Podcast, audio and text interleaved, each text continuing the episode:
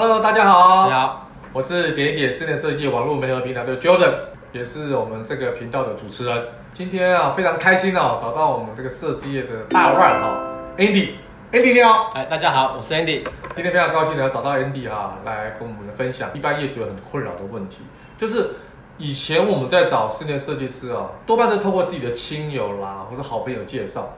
那么现在因为网际网络的兴起啊。很多的业主呢，懂得用 Google 的搜寻、脸书的社团，甚至其他的通讯软体啊，来找寻自己想要的设计师。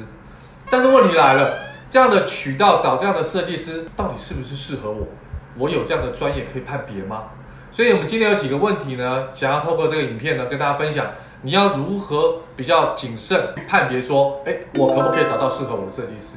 那今天我特别要请 Andy 来跟我们说明哈，我替大家问第一个问题好不好？我觉得这个问题很有意思，很多人就说，哎，我好像不太需要设计师，我自己的房屋我自己设计啊，我找统包就好了，我找工班师傅就好，我有必要找设计师吗？到底装潢需不需要设计师，还是只要统包就好？好，这是分几个面向去看，你的需求是什么？啊，如果说你的需求只是一个非常简易的一些定制一些家具。或者一些小功能的东西，那当然简单的东西就对了。对，你就找个施工的团队，OK，或者是做工程的人员，做装潢人员，嗯，告诉他需求，拿个照片给他，他当然就可以帮你把它呈现出来。OK，对。如果说你要的是一个比较完整的设计，OK，那我们的建议是你一定要找专业的设计师或设计单位帮你做完整的设计啦，专业的评估啦，甚至帮你管控好你的预算。不然的话，其实你没有这些依据，你很难去做后续的事情。哦，我的理解就很简单了。各位装潢的业主，经过我们设计师 Andy 的分享哦，你大概了解到说，如果是比较简单的，比如说啊家具的定制啊，或者是系统柜的这个所谓的摆置啦，对，比如说你只是做个简单的天花板哦，OK，哦，或是只是做个几个柜子，嗯，帮你做个置物的层架，嗯，也许用设计师也可以达到。哦，对。统包师傅也可以完成嘛？对，没错没错。OK，看你工程的复杂精细程度了。好，如果真的是简易的、单一的格局，或者是系统柜啊，或者刚刚 Andy 提到的简易的天花板，那我觉得这个部分就可以自己处理的话，或许有机会。但如果是全屋的定式装潢的话，我还是建议大家还是要找专业的设计师，避免掉很多的风险嘛。没错没错，而且可以在沟通的过程中呢，帮你掌控你的预算啊，呈现出你心里面跟设计师想要表达的事情。在过程中能够沟通清楚。了解。那么接下来我想要听各位装潢的业主请教 Andy 第二个问题哈。这个问题就是我刚才破题的一个主题，就是说像一般的业主啊，都会去 Google 啊，啊，包括脸书的社团啊，甚至现在用 Line 就可以找到想要找到的设计师哈。可是我们好像不是那么专业，或者是我有做了一些功课，那透过这些管道找到这些设计师，到底适不适当？你可不可以跟我们分享一下？好。其实，在台湾以往我们的习惯都是透过自己的亲友或自己的朋友，没错，有认识的设计单位或设计师，因为这个花费呢不是一个小小的预算，对，哦，所以你会需要一个可以信任的朋友，嗯，或者设计师或者是一个设计单位，对。但是现在网络越来越发达了嘛，那大家会在网络上做很多领域的搜寻，哦，当然在我们这个室内设计或者装修装潢的领域，也越来越多人用搜寻的方式去找他想要的设计单位或设计师。可是问题来了，网络它虽然有搜寻的功能，但它并没有判别跟沟通的功能。我觉得这是关键，对，这是关键。最重要的事情还是在于沟通啦，因为虽然说我们 Google 可以搜寻到很多的设计公司，对对对，那你怎么去判别这个设计师他是适合你的呢？很多的业主他一定考量的是，哎，这个设计师他的设计费有多高？好，是不是符合我适合消费的？对，好，但这个还是牵扯到你的房子本身是有多大的预算嘛？因为每个设计师他有他的合作方式，就是接案的预算的方式，接案的预算。对，但最重要、最重要的还是你找来的这个设计师跟设计单位，他到底是不是一个优质的设计师？他的设计能力强度好不好？他的沟通、他的服务专不专业？那这个部分有没有什么样的判别的标准？判别标准在网络上其实相当困难哦，除非说今天有一个很好的平台。如果今天有一个平台，有个单位，它可以帮你找到你适合的设计师，有帮你过滤过、筛选过，那这个平台是你可以信任的。那当然，它是一个非常非常好的一个选择方式嘛。对，你在网络上没有头绪的到处搜寻、到处去比价，你还是找不到一个真正适合跟属于你的设计师。没错，这个问题呢，其实也困扰我们装潢业主很久。现在网络的资讯过多，反而是困扰，因为你没有办法判别说到底这些资讯是对不对，这些资讯到底适不适合我，他没有办法有一个专业去判别，而且会产生很多的误解。哦，所以我会建议有需要找寻设计师或找装修的这些业主朋友们，其实一开始你应该先弄清楚，你要的是设计整合呢，还是要做的是装修的工作？OK，这是第一步。那再来呢，就是心里一定有一个预算的 range 在。对对对。哦，当然我们也遇过这种业主说我没有预算上限的。就是我们认为你心理上一定会有一个 budget 的这个 range 嘛，没错。再来就是说你愿意支付多少的设计费，嗯，找到一个怎么样等级的设计师嘛。这个部分我稍微 补充一下，对，我发觉设计费这件事情哈，蛮两极化的。有些业主是他觉得可以，但是台湾的业态哈，嗯，好像大部分的人觉得付设计费这件事情好像是比较没有这样的一个观念哈。对，您觉得付设计费这件事情是理所当然？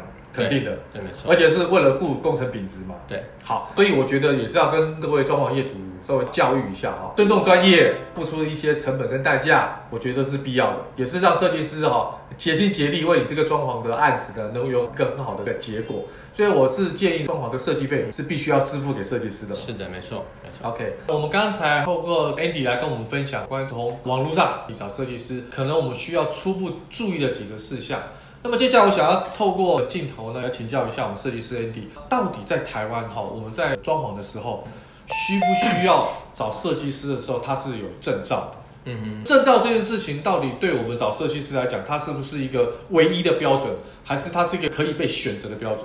了解，其实证照这个东西在很多国家呢，都是一个相当重要的专业的证明嘛。对，象征号。对，但是在台湾状况是这样子哈，我个人认为它在台湾它不是一个唯一跟一个最重要的考量事情，因为证照在台湾其实大概分两种，一个是装修的技术人员，一个是设计的。因为台湾是比较乱的一个现象，很多人非专业，但是他经过补习啦。他就可以拿到这个证照，那他也没有在职业，也没有这个专业的训练过程，成为一个设计师。证照本身能不能保证你找到的是一个好的设计单位或设计师？这个不是等号的，这完全不是等号。因为一般装潢的业主跟消费者都认为说，证照是一个很关键的具备，他有证照，他就是设计师。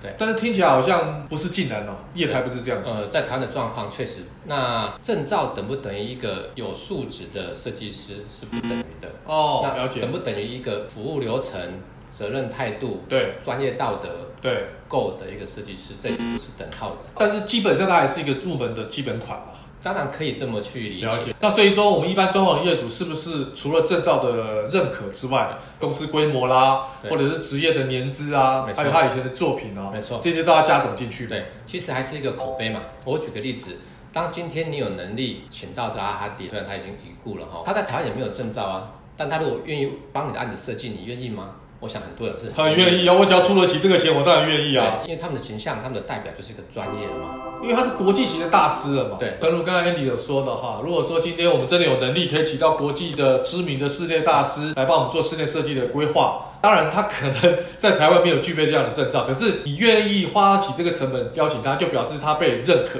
对，因为他是有国际的这个形象，他的专业素质是被认同的。哦，也是，难怪这个行业我一直认为很吃年资啊。好像资历对于一个设计师的专业度来讲也是加分的。没错，其实口碑好背后带来就是我们一直强调的信任。没错，没错，没错。因为刚才 Andy 跟我们分享的就是说，这个行业很吃信任。因为信任这件事情呢，如果在服务的流程当中没有的话，我想你也服务不到装潢的业主。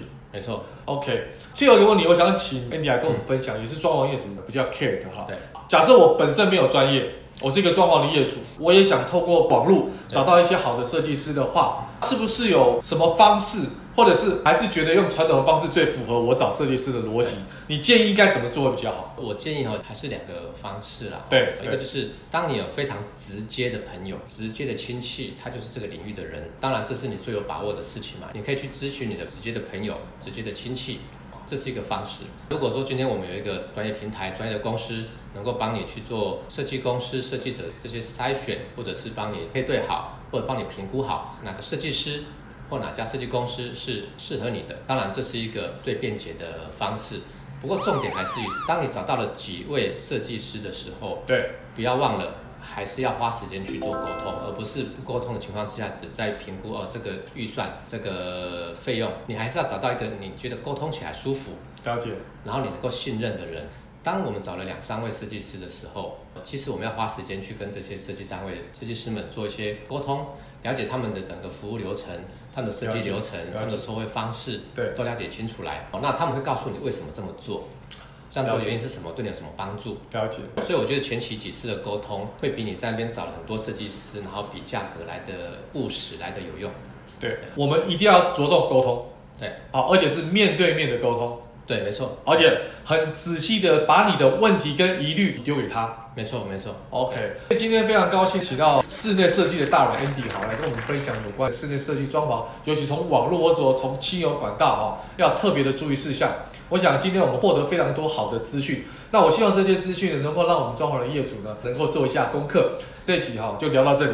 我们下集哦会有更精彩的内容给大家。如果大家喜欢我们今天的内容的话，请你在我们的 YouTube 上面的官方的连接点进去，成为我们的粉丝团，或者是在我们的 YouTube 频道啊按赞、分享、留言给我们指教。非常感谢各位收看我们的影片，那我们下次再见喽，拜拜，拜拜。拜拜。